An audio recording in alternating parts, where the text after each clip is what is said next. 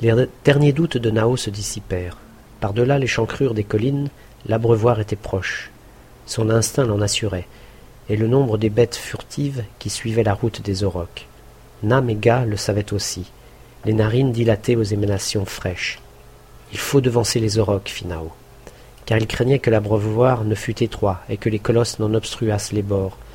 Les guerriers accélérèrent la marche afin d'atteindre avant le troupeau le creux des collines. À cause de leur nombre, de la prudence des vieux taureaux et de la lassitude des jeunes, les bêtes avançaient avec lenteur. Les oulamres gagnèrent du terrain. D'autres créatures suivaient la même tactique. On voyait filer de légers saïas, des égagres, des mouflons, des émiones et, transversalement, une troupe de chevaux. Plusieurs franchissaient déjà la passe. Nao prit une grande avance sur les aurochs. On pourrait boire sans hâte. Lorsque les hommes atteignirent la plus haute colline, les aurochs retardaient de mille coudées. Nam et Ga pressèrent encore la course. Leur soif s'avivait. Ils contournèrent la colline, s'engagèrent dans la passe. L'eau parut, mère créatrice, plus bienfaisante que le feu même et moins cruelle. C'était presque un lac, étendu au pied d'une chaîne de roches, coupée de presqu'îles, nourri à droite par les flots d'une rivière, croulant à gauche dans un gouffre. On pouvait y accéder par trois voies. La rivière même, la passe qu'avaient franchie les Oulamres, et une autre passe entre les rocs et l'une des collines. Partout ailleurs croissaient des murailles basaltiques. Les guerriers acclamèrent la nappe. Orangée par le soleil mourant, elle apaisait la soif des grêles saïas, des petits chevaux trapus, des onagres aux sabots fins, des mouflons à la face barbue, de quelques chevreuils plus furtifs que des feuilles tombantes, d'un vieil élaphe dont le front semblait produire un arbre. Un sanglier brutal, querelleur et chagrin, était le seul qui but sans crainte. Les autres, l'oreille mobile, les prunelles sautillantes, avec de continuels gestes de fuite, décelaient la loi de la vie, l'alerte infinie des faibles. Brusquement toutes les oreilles se dressèrent, les têtes scrutèrent l'inconnu. Ce fut rapide, sûr, avec un air de désordre. Chevaux, onagres, saïgas, mouflons, chevreuils, élafes fuyaient par la passe du couchant, sous l'averse des rayons écarlates. Seul le sanglier demeura, ses petits yeux ensanglantés virant entre les soies de des paupières. Et des loups parurent, de grandes races, loups de forêt autant que de savane, hauts sur pattes, la gueule solide, les yeux proches, et dont les regards jaunes, au lieu de s'éparpiller comme ceux des herbivores, convergeaient vers la proie. Nao, Nam et Ga tenaient près l'épieu et la sagaie, tandis que le sanglier levait de ses défenses crochues et ronflait formidablement. De leurs yeux rusés, de leurs narines intelligentes, les loups mesurèrent l'ennemi, le jugeant redoutable. Ils prirent la chasse vers ceux qui fuyaient. Leur départ fit un grand calme, et les oulamres, ayant achevé de boire, délibérèrent. Le crépuscule était proche, le soleil croulait derrière les rocs. Il était trop tard pour poursuivre la route. Où choisir le gîte? Les aurochs approchent, fit Nao. Mais au même instant, ils tournaient la tête vers la passe de l'ouest. Les trois guerriers écoutèrent, puis ils se couchèrent sur le sol. Ceux qui viennent là ne sont pas des aurochs, murmura Ga. Et Nao affirma. Ce sont des mammouths. Ils examinèrent hâtivement le site. La rivière surgissait entre la colline basaltique et une muraille de porphyre rouge, où montait une saillie assez large pour admettre le passage d'un grand fauve. Les oulamres l'escaladèrent. Au gouffre de la pierre, l'eau coulait dans l'ombre et la pénombre éternelle. Des arbres, terrassés par les boulis ou arrachés par leur propre poids, s'étalaient horizontalement sur l'abîme. D'autres s'élevaient de la profondeur, minces et d'une longueur excessive, toute l'énergie perdue à hisser un bouquet de feuilles dans la région des lueurs pâles. Et tous, dévorés par une mousse épaisse comme la toison des ours, étranglés par les lianes, pourris par les champignons, déployaient la patience indestructible des vaincus. Nam aperçut le premier une caverne. Basse et peu profonde, elle se creusait irrégulièrement. Les oularmes n'y pénétrèrent pas tout de suite. Ils la fouillèrent longtemps du regard. Enfin, Nao précéda ses compagnons, baissant la tête et dilatant les narines. Des ossements se rencontraient, avec des fragments de peau, des cornes, des bois d'élaphes, des mâchoires. L'hôte se décelait un chasseur puissant et redoutable. Nao ne cessait d'aspirer ses émanations. C'est la caverne de l'ours gris, déclara-t-il. Elle est vide depuis plus d'une lune. Nam et Ga ne connaissaient guère cette bête formidable. Les oulamres, rôdant aux régions que hantait le tigre, le lion, l'auroch, le mammouth même, mais où l'ours gris était rare. Nao l'avait rencontré au cours d'expéditions lointaines.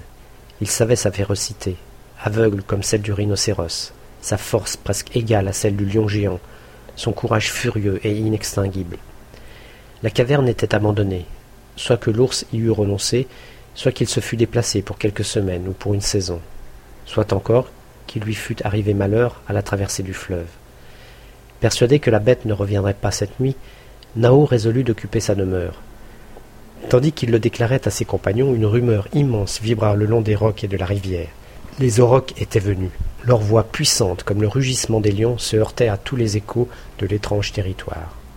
Nao n'écoutait pas sans trouble le bruit de ces bêtes colossales, car l'homme chassait peu l'urus et l'auroch. Les taureaux atteignaient une taille, une force, une agilité que leurs descendants ne devaient plus connaître. Leurs poumons s'emplissaient d'un oxygène plus riche, leurs facultés étaient, sinon plus subtiles, du moins plus vives et plus lucides.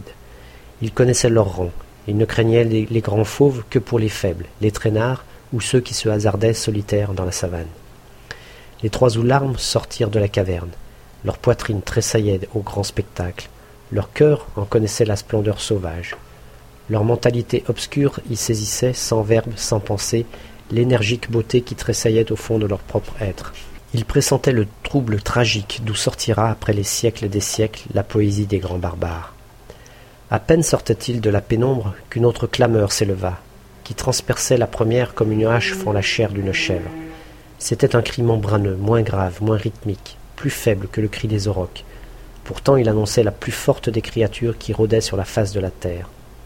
En ce temps le mammouth circulait invincible. Sa stature éloignait le lion et le tigre. Elle décourageait l'ours gris. L'homme ne devait pas se mesurer avec lui avant des millénaires, et seul le rhinocéros, aveugle et stupide, osait le combattre. Il était souple, rapide, infatigable, apte à gravir les montagnes, réfléchi et la mémoire tenace. Il saisissait, travaillait, mesurait la matière avec sa trompe, fouissait la terre de ses défenses énormes, conduisait ses expéditions avec sagesse et connaissait sa suprématie. La vie lui était belle, son sang coulait bien rouge, il ne faut pas douter que sa conscience fût plus lucide, son sentiment des choses plus subtiles qu'il ne l'est chez les éléphants, avilis par la longue victoire de l'homme. Il advint que les chefs des aurochs et ceux des mammouths s'approchèrent en même temps, le bord des eaux. Les mammouths, selon leurs règles, prétendirent passer les premiers. Cette règle ne rencontrait d'opposition ni chez les urus ni chez les aurochs. Pourtant, tels aurochs s'irritaient, accoutumés à voir céder les autres herbivores, et conduits par des taureaux qui connaissaient mal le mammouth. Or, les huit taureaux de tête étaient gigantesques. Le plus grand atteignait le volume d'un rhinocéros. Leur patience était courte, leur soif ardente. Voyant que les mammouths voulaient passer d'abord, ils poussèrent leurs longs cris de guerre, le mufle haut, la gorge enflée en cornemuse. Les mammouths barrirent. C'étaient cinq vieux mâles. Leur corps était des tertres et leurs pieds des arbres. Ils montraient des défenses de dix coudées, capables de transpercer les chaînes. Leurs trompes semblaient des pitons noirs leurs têtes des rocs. Ils se mouvaient dans une peau épaisse comme l'écorce des vieux ormes. Derrière suivait le long troupeau couleur d'argile. Cependant, leurs petits yeux agiles fixés sur les taureaux, les vieux mammouths barraient la route, pacifiques, imperturbables et méditatifs. Les huit aurochs, aux prunelles lourdes, au dos en monticule, la tête crépue et barbue, les cornes arquées et qui divergeaient, secouèrent des crinières grasses, lourdes et bourbeuses. Au fond de leur instinct, ils percevaient la puissance des ennemis mais les rugissements du troupeau les baignaient d'une vibration belliqueuse. Le plus fort, le chef des chefs, baissa son front dense, ses cornes étincelantes. Il s'élança comme un vaste projectile. Il rebondit contre le mammouth le plus proche. Frappé à l'épaule, et quoiqu'il eût amorti le coup par une cingle et deux trompes, le colosse tomba sur les genoux. L'auroch poursuivit le combat avec la ténacité de sa race. Il avait l'avantage. Sa corne acérée redoubla l'attaque, et le mammouth ne pouvait se servir très imparfaitement que de sa trompe. Dans cette vaste mêlée de muscles, l'auroch fut la fureur hasardeuse, un orage d'instinct que décelaient les gros yeux de brume, la nuque palpitante, le mufle écumeux et les mouvements sûrs, nets, véloces, mais monotones. S'il pouvait abattre l'adversaire et lui ouvrir le ventre, où la peau était moins épaisse et la chair plus sensible, il devait vaincre. Le mammouth en avait conscience, il s'ingéniait à éviter la chute complète, et le péril l'induisait au sang-froid. Un seul élan suffisait à le relever, mais il eût fallu que le roc ralentisse ses poussées. D'abord le combat avait surpris les autres mâles. Les quatre mammouths et les sept taureaux se tenaient face à face, dans une attente formidable. Aucun ne fut mine d'intervenir. Ils se sentaient menacés eux-mêmes. Les mammouths donnèrent les premiers signes d'impatience. Le plus haut, avec un soufflement, agita ses oreilles membraneuses, pareilles à de gigantesques chauves-souris, et s'avança. Presque en même temps, celui qui combattait le taureau dirigeait un coup de trompe violent entre les jambes de l'adversaire. L'auroch chancela son tour, et le mammouth se redressa. Les énormes bêtes se retrouvèrent face à face. La fureur tourbillonnait dans le crâne du mammouth.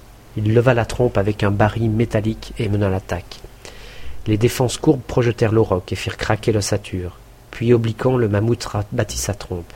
Avec une rage grandissante, il creva le ventre de l'adversaire. Il piétina les longues entrailles et les côtes rompues. Il baigna dans le sang jusqu'au poitrail, ses, pattes monstrueuses. L'effroyable agonie se perdit dans un roulement de clameur. La bataille entre les grands mâles avait débuté. Les sept aurochs, les quatre mammouths se ruaient dans une bataille aveugle, comparable à ces paniques où la bête perd tout contrôle sur elle-même. Le vertige gagna les troupeaux, le beuglement profond des aurochs se heurtait aux barils stridents des mammouths. La haine soulevait ces longs flots de corps, ces torrents de têtes, de cornes, de défenses et de trompes. Les chefs mâles ne vivaient plus que la guerre. Leur structure se mêlait dans un grouillement informe, une immense broyée de chair, pétrie de douleur et de rage. Au premier choc, l'infériorité du nombre avait donné le désavantage aux mammouths. L'un d'eux fut terrassé par trois taureaux, un deuxième immobilisé dans la défensive, mais les deux autres remportèrent une victoire rapide.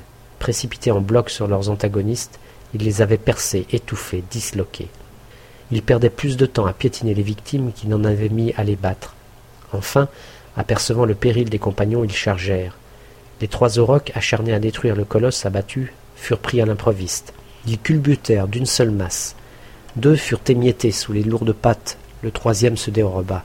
Sa fuite entraîna celle des taureaux qui combattaient encore et les aurochs connurent l'immense contagion de la terreur. D'abord un malaise d'orage, un silence, une immobilité étrange qui semblait se propager à travers la multitude. Puis le vacillement des yeux vagues, un piétinement pareil à la chute d'une pluie, le départ en torrent, une fuite qui devenait une bataille dans la passe trop étroite. Chaque bête transformée en énergie fuyante, en projectile de panique, les forts terrassant les faibles, les véloces fuyant sur le dos des autres, tandis que les eaux craquaient ainsi que les arbres abattus par le cyclone. Les mammouths ne songeaient pas à la poursuite. Une fois de plus, ils avaient donné la mesure de leur puissance. Une fois de plus, ils se connaissaient les maîtres de la terre. Et la colonne des géants couleur d'argile, aux longs poils rudes, aux rudes crinières, se rangea sur la rive de l'abreuvoir, et se mit à boire de si formidable sorte que l'eau baissait dans les criques. Sur le flanc des collines, un flot de bêtes légères, encore effarées par la lutte, regardait boire les mammouths. Les oularmes les contemplaient aussi dans la stupeur d'un des grands épisodes de la nature.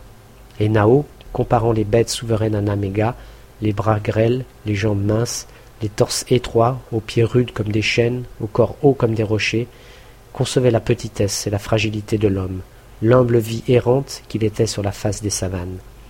Il songeait aussi aux lions jaunes, aux lions géants et aux tigres qu'il rencontrerait dans la forêt prochaine, et sous la griffe desquels l'homme ou le cerf et l'af sont aussi faibles qu'un ramier dans les serres d'un aigle.